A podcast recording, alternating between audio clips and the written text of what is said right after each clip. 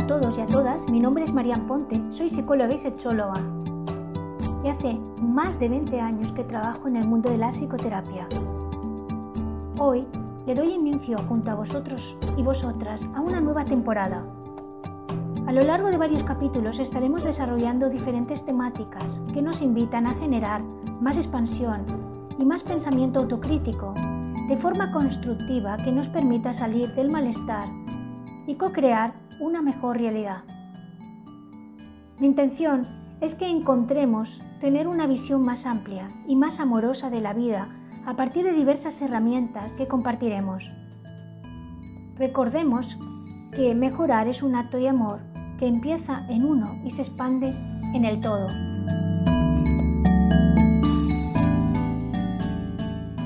Hoy hablamos del mecanismo de negación.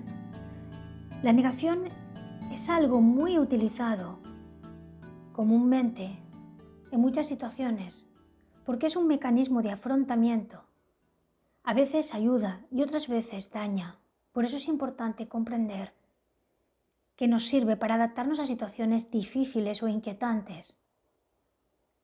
Pero por supuesto, si nuestra actitud es negar las circunstancias constantemente, con una sensación de incapacidad, de no poder asumir, de no poder gestionar, o en muchos casos, como hemos hablado en otros podcasts, que tengamos un congelamiento o una indefensión aprendida, ahí será muy difícil afrontar los desafíos y que este mecanismo no dañe nuestro crecimiento. La negación nos ayuda a protegernos cuando no podemos aceptar los hechos o la verdad sobre algo que nos está sucediendo y que de alguna manera nos supone un shock o una gran dificultad de gestión. Al principio, muchas circunstancias que nos suceden requieren un ajuste y en ese sentido, el primer paso es negarlo y después, gracias a la reflexión o al tiempo, podemos ir adaptándonos a situaciones difíciles, dolorosas o que nos suponen un gran estrés. Muchas veces también tenemos que afrontar cambios y dificultades en esos cambios. Entonces negamos las adversidades o no vemos toda la situación en perspectiva porque nos facilita de alguna manera dar determinados pasos. Es cierto que todo lo que negamos puede quedar en sombra y muchas veces puede hacer que las circunstancias empeoren o nos salgan imprevistos, porque no hemos querido valorar en su global todo lo que podía conllevar. Todos tenemos situaciones de shock o situaciones que hemos negado. Por ejemplo, la muerte de un familiar, una noticia impactante o cuando empiezas a ver cosas de alguien que querías mucho, que habías idealizado o que tenías una gran estima y hay una parte de ti que niega circunstancias que no le cuadran con lo que está pensando, con lo que cree sobre la realidad que construyó y que, como bien sabemos por el fenómeno que hemos visto de disonancia cognitiva, intentamos que las cosas muchas veces encajen. Y a veces lo que hacíamos con la disonancia era generar unas ideas que pudieran parecer menos malas. En otros casos, cuando eso no siquiera lo hacemos, lo que hacemos directamente es negar. Rehusamos a reconocer que algo no está bien o que aquello que está sucediendo es así. No afrontamos emocionalmente la situación porque nos genera estrés, incredulidad, eh, porque el hecho de pensarlo es muy doloroso porque la información nos amenaza o nos genera desequilibrios como ansiedad. Y eso hace que nos cueste reconocer que aquello está siendo así. A veces también nos puede amenazar nuestra vulnerabilidad o la sensación de que estamos perdiendo el control de la situación o de nuestra vida.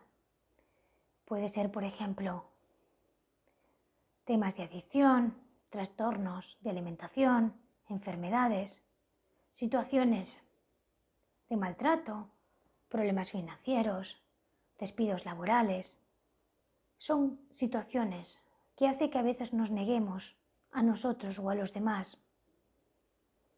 Lo primero que hacemos en esas circunstancias es no querer asumir que la situación es difícil y negamos la importancia de esa situación. Evitamos afrontar lo que nos está sucediendo y ver la realidad. Y por el otro lado, también comenzamos a minimizar las consecuencias que pudieran derivarse de dicha situación. En estos casos es importante el ajuste, porque la realidad terminará imponiéndose y eso nos aleja de la salud emocional, física y mental. En algunos casos, la negación es útil. Cuando, por ejemplo, si te dan una información chocante o impactante y no podrías digerirla, se requiere que tú tengas tu propio ritmo para no colapsarte. En muchos eventos traumáticos que he podido presenciar a lo largo de los años, muchas personas no pueden procesar lo que ha sucedido y tampoco pueden llevar el desafío de ese cambio. El miedo, la ansiedad, el estrés o el exceso de adrenalina podría afectar a sus vidas a medida que lo vamos viendo cada día o que nos va viniendo a nuestra mente. Empezamos a ver la posibilidad de dar lugar a esa posible amenaza o a esa información que nos afectó para comenzar a abordar el problema o la situación buscando una resolución adaptativa. En estos casos, la negación es un mecanismo sano y que nos ayuda a adaptarnos y a sobrevivir, ya también no enfermar. Es una forma de no generar un impacto que nos desborde y por supuesto darnos el tiempo de digestión. Por el otro lado, esta negación si se alarga mucho, sí puede afectar porque nos deja en una situación de no podernos adaptar o no poder actuar en circunstancias o momentos que puede ser perjudicial para nosotros, nuestra salud o para nuestras relaciones. Por ejemplo, te dan un diagnóstico de tu pareja terminal y tú rehusas querer ver, querer escuchar, querer afrontar al principio puede ser una forma de, como hemos dicho, sobreprotegerte, pero si se alarga y no estás ahí para ayudar en el proceso y para elaborar el duelo, pasa factura. O que tengas tendencia a beber de más y alguna vez ha hecho que afecte a tu relación. Sin embargo, terminas pensando que controlas, que todo va bien y que no está pasando nada o notas algo extraño en tu cuerpo y decides no chequearlo y pensar que no es nada. Y pasado un tiempo empieza a dolerte y te dan un diagnóstico que requiere a lo mejor algún tipo de intervención que se podría haber evitado. Aquí hemos obviado tomar acción, asesoramiento o ayuda y ha afectado a nuestro cuerpo o a nuestra emoción o a nuestra relación. En este sentido, la negación es algo temporal y es importante tener conciencia, pues la realidad permanece igual y es tu mecanismo el que puede hacer que muchas veces pueda afectarte. Podemos tener mucho pánico a que algo pudiera afectarnos y lo negamos o lo ponemos debajo de la alfombra.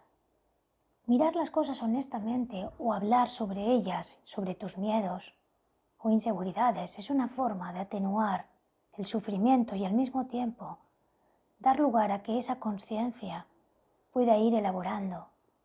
Y si en el pasado o en algunos momentos se ha dado situaciones que no hemos afrontado, ahí es importante darte cuenta que muchas de esas circunstancias, por no atenderlas, se han acumulado o han podido eh, empeorar.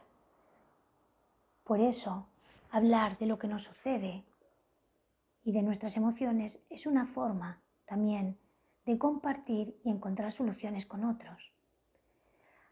En otras ocasiones hay formas de ver la vida o de creer que no acaban de ser sanas y que no nos hacen ver la situación de una forma en perspectiva.